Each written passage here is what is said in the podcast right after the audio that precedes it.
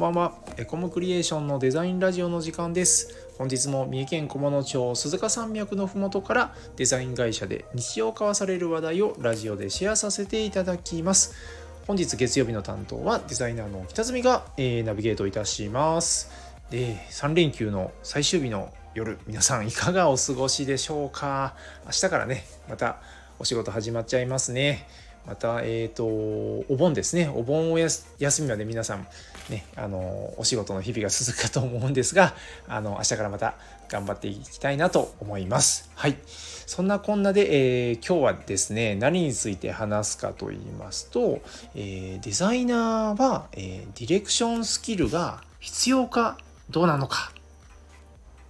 難しい、え話題ですね。僕個人としては、えーと、デザイナーっていうのはさまざまなスキルが必要だとは思うんですけどその中でも、えー、ディレクションできる能力だったりそういったものは、えー、必要なんじゃないかなと思っています。デザイナーがデザインする上で、まあの色彩感覚だったり、まあね、美しい文字組みを作ったりっていったようなね、えー、技術だったり能力は当然必要だと思うんですけど、ね、それだけだとあのちょっと物足りないかなっていうかデザイナーさん自身が、えー、楽しくなくなっちゃうんじゃないかなって僕は個人的に思ってます。そのためにですね、えー、ディレクションできる能力が必要かなと思います。なんでかっていうと、えー、ディレクションがねできないとですねやっぱり、えー、お客さんからのオーダーだったり、えー、まあ、社内にね、えディレクターとかプロデューサーさんとかがいる、会社とかであれば、まあ、そういった方のね、えーと、なんだろう指示通りにあのデザインする以外、ね、デザインする方法がなくなっちゃうんじゃないかなと思ってます。ね、せっかく、えー、デザイナーと名乗りね、クリエイティブなお仕事をしていくのであればそういったですねお客さんから言われたオーダーオーダーというか、えー、課題ですよね。課題をどういうふうにしたらデザインの力で解決できるかっていうことを、まあ、考えてアウトプットした方がきっとなんだろうな自分のえ能力だったり好きなデザインができるんじゃないかなっていうふうに思ってます。まあこれもあのー、なんだろう好みというか、えー、特性もあるかと思うんです。あのー、なんだろう指示されたものに対して、えー、すごいスピードで、え最高の精度でねアウトプットできる方もいらっしゃるのでそういった方はあのそういうやり方を伸ばしていただいてもいいのかなとは思います。思います。ね、あのどっちがいいかとかっていうわけではないんですが、まあ、そういった、えー、方の、えー、スキルをお持ちの方だと、えー、オペレーターっていう言い方をするのかな？ちょっと分かんないんですけど、まあ、職種が違ってくるのかな？うん、僕の感覚だとデザイナーという、えー、職業、えー、なんだろう肩書きを語るのであれば、えー、自分でディレクションできる方がいいのかなっていうふうに思っています。でまたこのディレクションスキルなぜ大事かというとまあそういった、えー、まあ、デザインをねこうやっていくってこともあるんですが作ったものを、えー、説明することが必要ですよね。なんでここ青色なのとかなんでここは、えー、文字の大きさこういう大きいのっていう問われた時にですね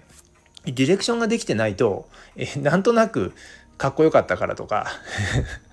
なんとなく、えっ、ー、と、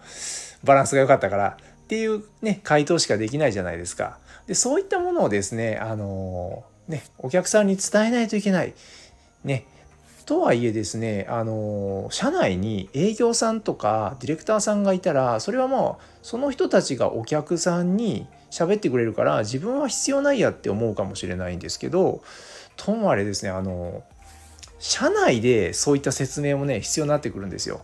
例えば、えー、デザイナーさんのその上司にあたる先輩デザイナーさんにあのそのような説明をしないといけないとか、えー、お客さんにこれからね提案に行くディレクターとか営業さんに対してなんでこんなデザインしたのって言われた時に説明ができないとその人たちもお客さんに説明ができないので結構ねそういう説明を求められるケースが多いと思うんですよ。まあ、そういったことも踏まえて、えーと、いろいろね作ったものに対して、えーとまあ、説明というかね、お客さんもともとのそのデザインのゴールに対してどのように、えーと、デザインを組み上げたかっていうことを、えー、説明できる、ね、ディレクションできる、えー、力は必要かなと思います。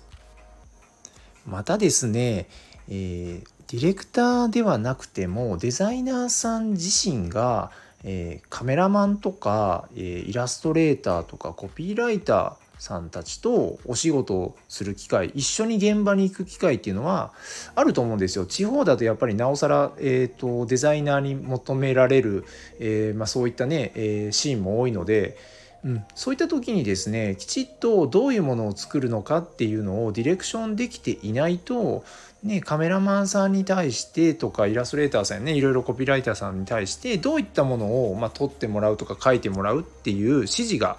できなくなっちゃいますよね。うん、でそれでね上がってきたものに対してなんか違うけどあのそれを頑張ってね形にするっていう方がねまたあのデザイナーとして大変ななのでまあそういったねディレクター的な動きもえっ、ー、といろいろね視野に、えー、入れてこう動けるようになるといいかななんて思いますね。やっぱり、えー、現場に行くとねあのなんだろうデザイナーだったりディレクターに対して、えー、ね、これどういうふうにねどんな目的でこの写真撮るんですか？とかねあの最終的なこうねアウトプットはどんなんなんですか？っていう風な感じでね聞かれたりするんですよね。その時にやはりしっかりと答えられないと、ね、お願いするカメラマンさんだったりイラストレーターさんも不安になるのでやっぱりそこはですねあの、まあ、現場の、まあ、リーダーっていうのをねこう意識してですねデザイナーであってもこうやっていけるといいのかなっていうふうには思っています。といった理由でですねあのデザイナーにディレクションのスキルが必要っていう理由をまあなんか淡々と述べたんですけど実際いやずっとデザイナーとしてプレイヤーとしてやりたいんだっていう方であってったとしてもやはりねあのデザインのスキルをねやっぱ上に持っていくためにはディレクションの能力って結構必要だと思いますので今語ったような理由で。なのでですねやっぱりその辺ちょっとおろそかにせず、えー、例えば、えー、打ち合わせも、率先して、えー、可能な範囲でねついていったりとかね、そういったところでねあのお客さんのね要望をね聞く力ヒアリング能力なんかもね培われていくので、ね、実際ねあのなんだろうまたいで聞くより直接聞いた方がいい場合もあるので、ね、あの機会があればねできるだけそういった場にもあの、ね、机の前にいるだけじゃなくて、あの参加していただいてですね、あのいろんなディレクション能力だったりヒアリング能力、ね、あとはこう喋るプレゼン能力なんかも磨いていただけるとデザイナーとしての、えー、レベルが上がるんじゃないかなと思っております。はい。本日も、えー、お聴きいただきましてありがとうございます。ね、また面白かったらいいねボタンや、えー、気になる点はまた質問などをしていただけると嬉しいです。それではお疲れ様でした。また来週お会いしましょう。